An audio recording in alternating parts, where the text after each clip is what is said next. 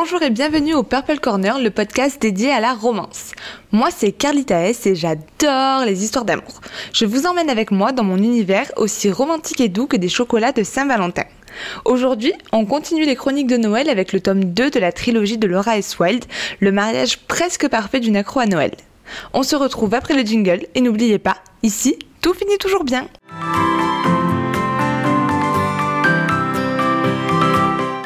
Bah, du coup, j'ai juste été ravie de retrouver comme des petits bonbons en fait les personnages de cette saga. Et quoi de mieux pour notre accro à Noël que de célébrer son mariage pendant cette période? De mon côté, ça m'a aussi donné plein d'idées, hein, à bon entendeur. Enfin, trêve de plaisanterie, dans cette histoire, on continue de suivre Zoé qui file le parfait amour avec son Scrooge adoré et ils vont concrétiser leur union de la plus belle des manières, à la plus belle des périodes, dans la plus belle des villes. Mais euh, c'était sans compter sur l'univers qui s'acharne contre le planning réglé comme du papier à musique de Zoé, ainsi qu'une belle-mère euh, qui tient forcément à mettre euh, son grain de sel un petit peu partout. Au niveau des tropes, on est toujours dans une romance de Noël. Sans surprise, on a de l'humour, on a Noël, on a de la famille, et on rajoute le mariage, hein, c'est dans le titre, donc pas de spoil de ce côté-là. Au niveau des personnages, ben, j'ai adoré voir leur évolution. C'est vrai qu'il y a plusieurs années qui se sont passées depuis la rencontre entre Zoé et Ethan, et leur amour, ben, il a pas cessé de se renforcer.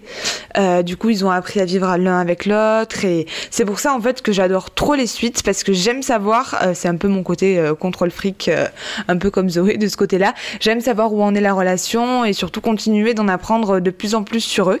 Et ici, on découvre une Zoé un peu stressée un peu fragile aussi, mais euh, je crois, euh, j'espère que je le saurai un jour, euh, que c'est le cas de toutes les futures mariées. Et on a également un Ethan qui est très pris par son travail, à tel point bah, qu'il en délaisse un petit peu sa Zoé, même si il fait beaucoup d'efforts à distance et il se rattrape quand même très vite après. La famille de Zoé, elle est toujours aussi géniale. Et la mère d'Ethan, elle est vraiment bien réalisée. Euh, c'est vrai qu'elle m'a fait rire, elle m'a agacée, euh, elle m'a énervée, euh, elle aurait pu me faire pleurer à certains moments. Donc pour le coup, le personnage est, vraiment très bien réussi. Et encore une fois, bah, pour ce tome 2, le pari, il est plus que réussi. je me suis vraiment régalée à replonger dans l'univers et à continuer de découvrir les personnages. Euh, le couple que forment Ethan et Zoé, bah, c'est un véritable modèle.